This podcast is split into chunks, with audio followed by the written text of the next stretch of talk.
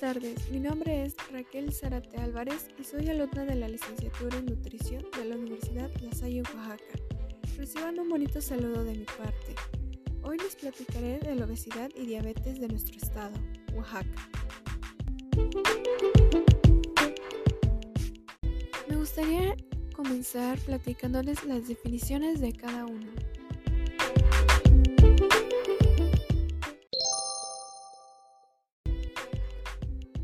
Primera definición que tenemos es la de la Organización Mundial de la Salud, que define a la obesidad como la acumulación anormal o excesiva de grasa, que puede ser perjudicial para la salud.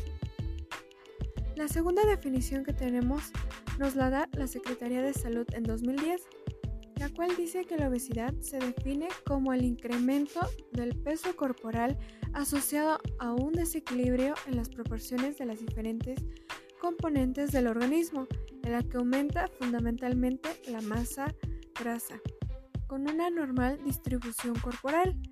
Pero también nos comenta algo súper interesante. Que la obesidad se puede clasificar en endógena y exógena. La endógena es menos frecuente.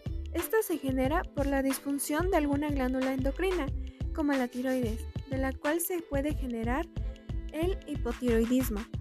También es generada por las glándulas suprarrenales, las cuales consigo traen el síndrome de Cushing. Y de igual forma podemos encontrar que se genera por la diabetes mellitus, que es un problema derivado por la insulina, patología de la cual también estaremos hablando. Y por último, también puede ser generada por el síndrome del ovario poliquístico, es decir, que se genera por problemas internos mientras que la obesidad exógena se genera por el exceso de consumo de alimentos o hábitos sedentarios, siendo más común en la población.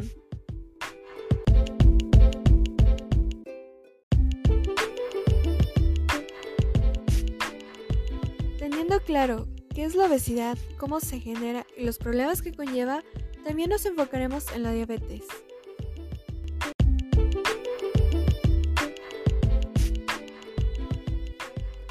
Pero, ¿qué es la diabetes?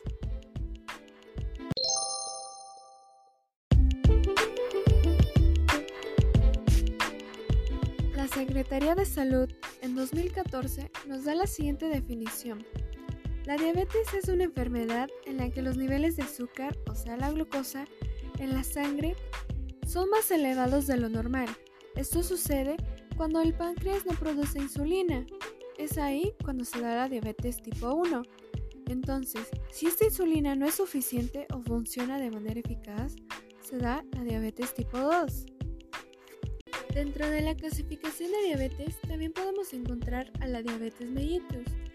Nos menciona la Universidad de California que esta se da cuando hay demasiada azúcar circulando en la corriente sanguínea. Pero, ¿por qué es importante la insulina? Pues esta hormona hace que nuestro organismo transforme la glucosa en energía.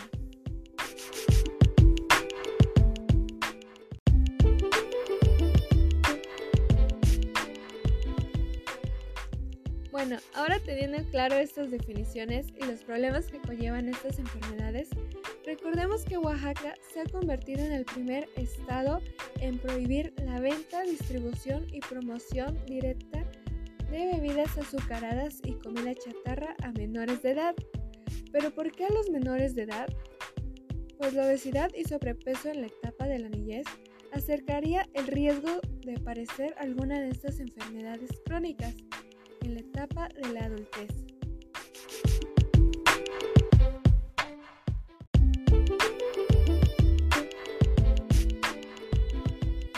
Hay que olvidar que INEGI en 2018 indica en su encuesta en conjunto con el Instituto Nacional de Salud Pública y la Secretaría de Salud que el 8.2% de la población entre 0 y 4 años de edad padece sobrepeso, mientras que el 22.2% se identifica con riesgo de sobrepeso, mientras que la población de 5 a 11 años de edad se estima que el 18.1% padece sobrepeso y el 17.5% obesidad. al igual que la población de 12 a 19 años, quien padece el 15.1% de obesidad. En 2021, en el informe del INEGI, se menciona que las defunciones por diabetes registradas en 2020 se distribuyen en todos los grupos de edad, aunque se presenta un incremento conforme avanza la edad afectando en mayor medida a las personas de 65 años y más. De acuerdo con Mauricio Hernández Ávila en su artículo de Diabetes mellitus en México, la diabetes se ha convertido en la epidemia del siglo XXI y México se ubica en el sexto país por mayor número de diabetes.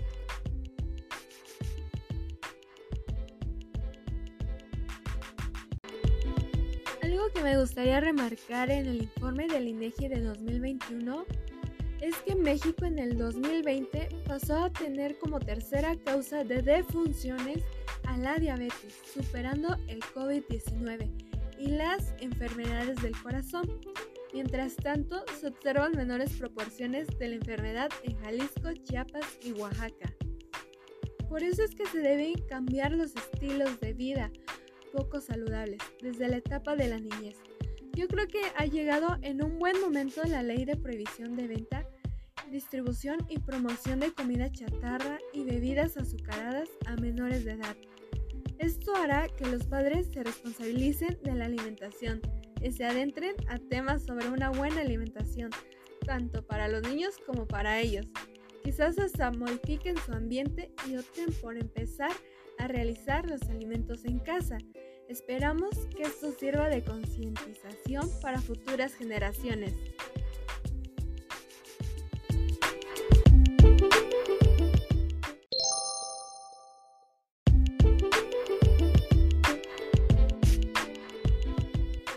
Me despido con mucho gusto de ustedes, esperando que toda esta información compartida sea el inicio del camino para mejorar la salud de todos.